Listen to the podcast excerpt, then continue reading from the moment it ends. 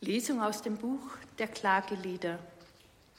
Schonungslos hat der Herr vernichtet alle Fluren Jakobs, niedergerissen in seinem Grimm die Bollwerke der Tochter Juda, zu Boden gestreckt, entweiht das Königtum und seine Fürsten.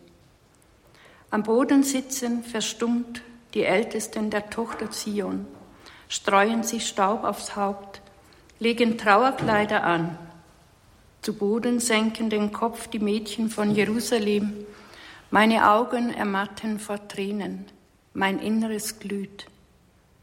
Ausgeschüttet auf die Erde ist mein Herz über den Zusammenbruch der Tochter meines Volkes. Kind und Säugling verschmachten auf den Plätzen der Stadt.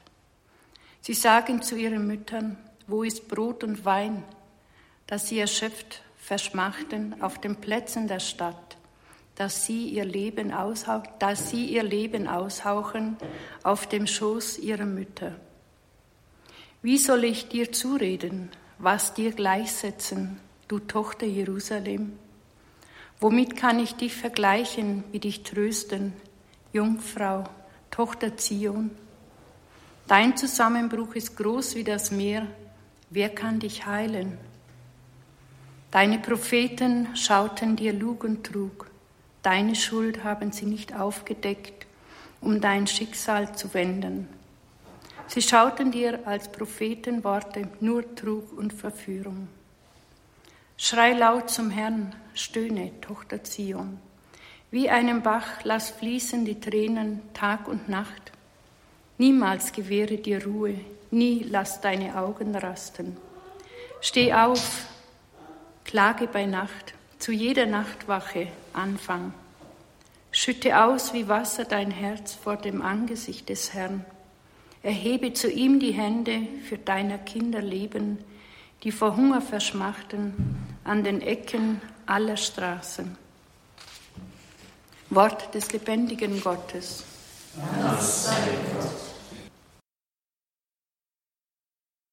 Der Herr sei mit euch. Und mit deinem Geiste. Aus dem heiligen Evangelium nach Matthäus. Ehre sei dir, o Herr.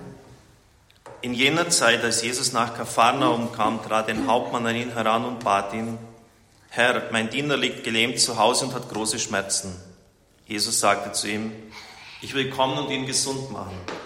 Da antwortete der Hauptmann, Herr, ich bin es nicht wert, dass du mein Haus betrittst. Sprich nur ein Wort, dann wird mein Diener gesund.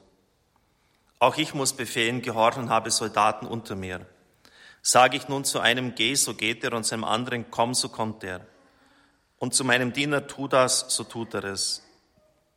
Jesus war erstaunt, als er das hörte und sagte zu denen, die ihm nachfolgten, Amen, das sage ich euch. Einen solchen Glauben habe ich in Israel noch bei niemand gefunden. Ich sage euch, viele werden von Osten und Westen kommen und mit Abraham, Isaak und Jakob im Himmelreich zu Tisch sitzen. Die aber, für die das Reich bestimmt war, werden hinausgeworfen in die äußerste Finsternis. Dort werden sie heulen und mit den Zähnen knirschen. Und zum Hauptmann sagte Jesus, geh, es soll geschehen, wie du geglaubt hast. Und in derselben Stunde wurde der Diener gesund. Jesus ging in das Haus des Petrus und sah, dass dessen Schwiegermutter im Bett lag und Fieber hatte. Da berührte er ihre Hand und das Fieber wich von ihr und sie stand auf und sorgte für sie. Am Abend brachte man viele Besessene zu ihm. Er trieb mit seinem Wort die Geister aus und heilte alle Kranken. Dadurch sollte sich erfüllen, was durch den Propheten Jesaja gesagt worden ist. Er hat unsere Leiden auf sich genommen und unsere Krankheiten getragen. Evangelium unseres Herrn Jesus Christus. Lob sei dir, Christus liebe Brüder und Schwestern im Herrn, liebe Gemeinde. Die Demut dieses Hauptmanns ist schon erstaunlich. Er hat ja Befehlsgewalt und ist Angehöriger der Besatzungsmacht. Er könnte ja diesen jüdischen Rabbi, der da Aufsehen erregt hat, einfach durch seine Soldaten holen lassen, dass er jetzt mal in sein Haus kommt und gefälligst auch ein Wunder wirkt. So ähnlich wie es ja dann Herodes später mit Jesus beim Prozess gemacht hat. Herr, ich bin nicht wert, dass du mein Haus betrittst. Er ist demütig. Er ist bereit zum Dienen. Und er bittet nicht einmal für sich selbst. Das ist noch das Erstaunlichere, sondern für irgendeiner seiner Knechte. Ein Menschenleben hatte damals, wie manchmal auch heute, in einigen Ländern dieser Erde wenig Wert. Aber es ist ihm nicht egal, wie es seinem Knecht geht. Und so bittet er.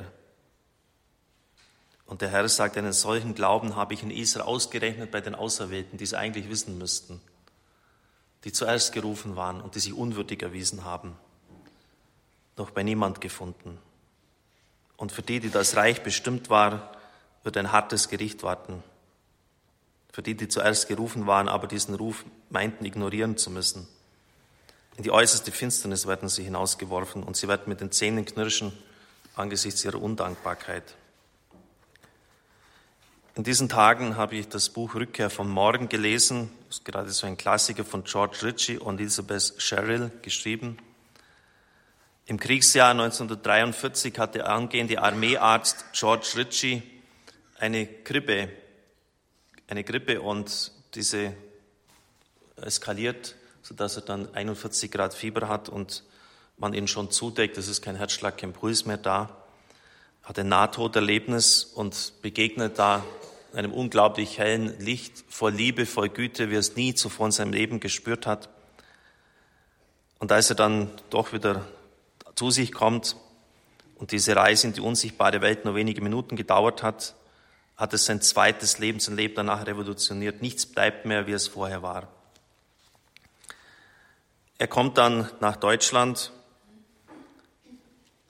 so das Ende des, Ende gegen das, gegen das Ende des Zweiten Weltkriegs. Und dann hat er wieder ein Erlebnis mit einem Menschen, das ihn an das Christuserlebnis erinnert hat. Es gibt einen, der in ganz besonderer Weise offen war für den Herrn. Er hat nämlich immer gebeten, dass die Einsamkeit, die er danach verspürt hat, dass diese Welt ist ihm irgendwie entrückt, dass die überbrückt wird, dass das aufgehoben wird.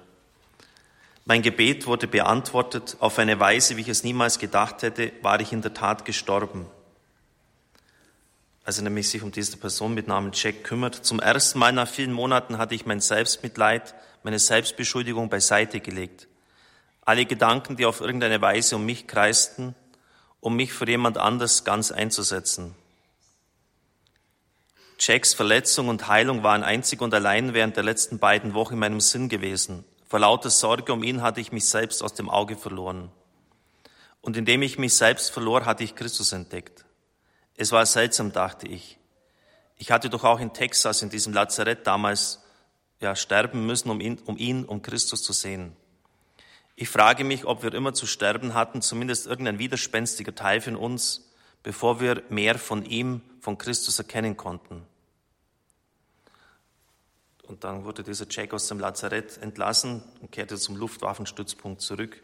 Es begann dann eine Freundschaft, die 30 Jahre dauerte. Aber dann kommt noch eine erstaunlichere Geschichte, die ich Ihnen vortragen möchte. Es war im Mai 45, der Krieg in Europa ging zu Ende, die 123. Äh, Division, das 123. Einsatzlazarett war mit den Besatzungstruppen nach Deutschland gekommen. Sie gehörten zu einer Gruppe, die in ein Konzentrationslager in der Nähe von Wuppertal abgeordnet wurde und den Auftrag bekamen, medizinische Hilfe für die erst kürzlich befreiten Gefangenen zu bringen. Das war die erschütterndste Erfahrung, die ich je gemacht hatte. Bis dahin war ich viele Mal dem plötzlichen Tod und der Verwundung ausgesetzt worden, aber die Wirkung eines langsamen Hungertodes zu sehen, durch jene Baracken zu gehen, wo Tausende von Menschen Stückchen für Stückchen über mehrere Jahre gestorben waren, all das war eine neue Art von Horror. Für mich war es ein unwiderruflicher Prozess. Wir verloren täglich Dutzende, obwohl wir sie schnellstens mit Medizin und Nahrung versorgten. Jetzt brauchte ich in der Tat meine neue Erkenntnis. Wenn es so schlimm wurde, dass ich nicht mehr handeln konnte, tat ich das, was ich zu tun gelernt hatte. Ich ging von einem Ende zum anderen in dem Stacheldrahtverhau und schaute in die Gesichter der Menschen, bis ich feststellte, dass das Gesicht Jesu Christi mich anblickte. Und so lernte ich Wild Bill Cody kennen. Das war nicht sein eigentlicher Name. Sein wirklicher Name hatte sieben unaussprechliche polnische Silben, aber er hatte einen lang herunterhängenden Langstreck Lenkstangenbart, wie es hier heißt, wie man ihn auf Bildern der alten Westernhelden sah, so dass die amerikanischen Soldaten ihn Wild Bill nannten. Er war einer der Insassen des Konzentrationslagers, aber offensichtlich war er nicht lange dort gewesen. Seine Gestalt war aufrecht, seine Augen hell, seine Energie unermüdlich. Da er sowohl Englisch, Französisch, Deutsch und Russisch als auch Polnisch fließend sprach, wurde er eine Art inoffizieller Lagerübersetzer. Wir kamen alle zu ihm mit allen möglichen Problemen. Der Papierkram allein hielt uns oft auf bei dem Versuch, Leute zu finden, deren Familien, ja sogar ganze Heimatorte ausradiert worden waren. Das liest man als Deutscher vielleicht schon mit einem gewissen inneren Beben. Mir geht es zumindest so, dass einfach ja, unsere Generationen vor und ganze Orte einfach ausradiert hatten aus der Landkarte. Aber obwohl Wild Bill 15 oder 16 Stunden täglich arbeitete, zeigte sich bei ihm kein Anzeichen von Ermüdung. Während wir übrigen uns vor Müdigkeit hängen ließen, schien er nur noch an Kraft zu gewinnen. Wir haben noch Zeit für diesen alten Kameraden, sagte er. Er hat den ganzen Tag auf uns gewartet. Sein Mitleid für seine gefangenen Kameraden strahlte aus seinem Gesicht und diesem Glanz kam ich, wenn mich der Mut verlassen wollte. Ich war sehr erstaunt, als ich die Papiere von Wild Bill eines Tages vor mir liegen hatte, nämlich dass er seit 1939 im KZ gewesen war.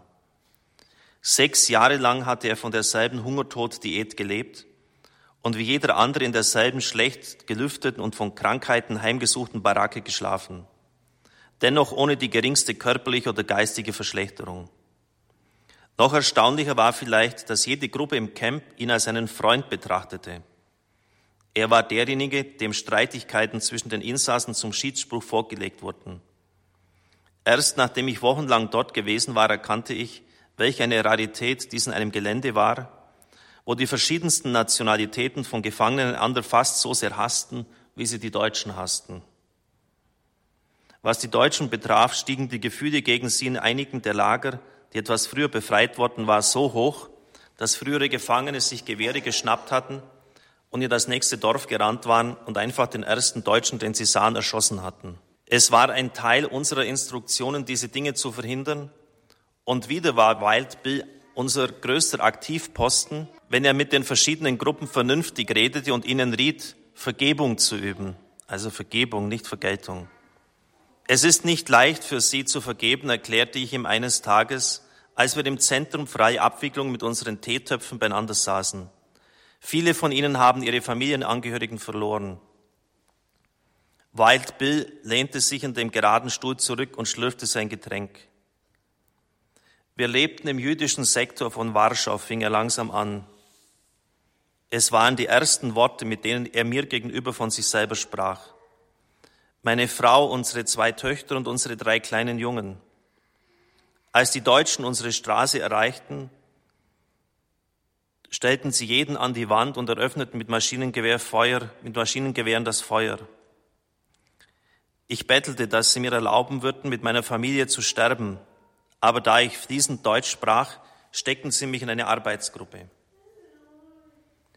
Er unterbrach, vielleicht weil er wieder seine Frau und seine fünf Kinder vor sich sah. Ich musste mich dann entscheiden, fuhr er fort, ob ich mich dem Hass den Soldaten gegenüber hingeben wollte, die das getan hatten. Es war eine leichte Entscheidung, wirklich. Ich war Rechtsanwalt. In meiner Praxis hatte ich zu oft gesehen, was der Hass im Sinn und an den Körpern der Menschen auszurichten vermochte. Der Hass hatte gerade sechs Personen getötet, die mir das meiste auf der Welt bedeuteten. Ich entschied mich dafür, dass ich den Rest meines Lebens, mögen es nur wenige Tage oder viele Jahre sein, damit zubringen wollte, jede Person, mit der ich zusammenkam, zu lieben. Jede Person zu lieben, das war die Kraft, die Wild Bill in allen Entsagungen so wohl erhalten hatte. Es war die Kraft, die mir zuerst im Krankenzimmer von Texas begegnet war, und das lernte ich Stück für Stück, wo Jesus Christus ihn durchscheinen wollte, ob der menschliche Träger sich dessen bewusst war oder nicht. Soweit diese Geschichte, Rückkehr von morgen. Die wenigsten von uns werden vor so einer dramatischen Entscheidung gestellt angesichts des Todes lieber Menschen von ihnen herum, für was sie sich jetzt entscheiden wollen, für den Hass oder für die Liebe. Ich glaube, bei uns sind es eher so die Alltäglichkeiten und viele andere Dinge in unserem Leben, die uns einfach zum Sterben zugemutet werden. Ich habe mich oft auch gefragt, wie das so beim Herrn war. heißt ja auch, dass alle, die kamen, wurden von ihm geheilt. Ich bin jetzt nicht der Experte für den Heilungs- und Befreiungsdienst, aber zum Beispiel, als Bischof Ender noch hier war, hat er einfach auch mitgebeten, dass ich die Menschen segne in Dornbirn. Damals war ein Heilungsgottesdienst. Ich habe ihnen die Hände aufgelegt und einfach über sie gebetet, was mir so in den Sinn kam. Und das kostet schon immer viel Kraft. Da habe ich mir gedacht, wenn da der Herr, klar, er ist Gottes Sohn, aber wir sollten nicht damit jetzt gleich in die, auf die Gottheit schauen. Er ist auch Mensch wie wir. Äh, wie er da die Mächte der Finsternis wie nichts ausgetrieben hat und alle heilte, die bei ihm waren. Welche Kraft muss er gehabt haben? Und ich glaube, in dieser Geschichte, die wir soeben vernommen haben, da bekommen wir auch eine Antwort darauf. Die Antwort darauf, wie, wie das überhaupt möglich ist, weil Christus ja in dieser letzten Perfektion diese Liebe gelebt hat und allen gegenüber sie erwiesen hat. Wer auch immer vor ihm war. Deshalb hatte er rein als Mensch betrachtet, jetzt unabhängig jetzt von seinem, seiner Gottessohnschaft, diese unglaubliche Kraft.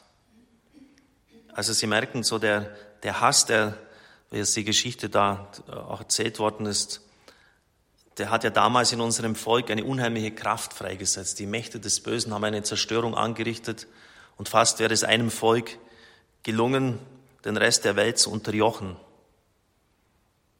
Ein Volk, ein Reich, ein Führer war damals die Parole. Und diese, dieses Zusammenstehen im Unguten hat eine unheimliche Dynamik entfalten können, eine unglaubliche Kraft der Zerstörung. Das ist eine satanische Nachäffung von ein, ein Glaube, ein Vater, eine Taufe, ein Herr, ein Gott über allem. Wirklich eine richtig satanische Nachäffung.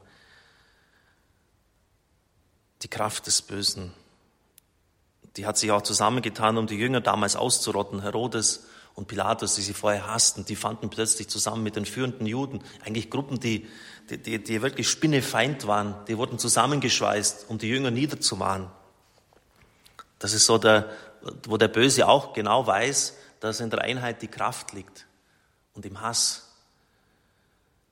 Und da so bei ihm diese Entscheidung, ja, bei diesem Wildbill für die Liebe und ich bin sicher, dass ihm aus dem heraus, aus, für die Vergebung, eine unglaubliche Kraft zugewachsen ist. Und letztlich werden sie nur die Lebensleistungen der großen Heiligen aus diesem äh, Verständnis auch fassen können. Wenn man da oft sieht, was zum Beispiel Teresa von Avila, wie viele Klöster die gegründet hat und trotzdem unglaublich viele Stunden im Tag im Gebet zugebracht hat, Johannes vom Kreuz genauso, bei Bernhard von Clairvaux hätte zu Lebzeiten 69 Klöster gegründet. Das, das geht völlig über das Fassungsvermögen eines, eines Menschen hinaus. Als Franz von Assisi 27 Jahre alt war, hatte er 5000 Brüder. Das ist, das ist nur möglich, wenn sie in dieser Weise in Christus stehen, wenn seine Kraft ganz und gar durchwirken kann und vor allem auch, wenn sie halt seine Liebe aufnehmen, die auch wirklich bereit ist, das Letzte zu geben.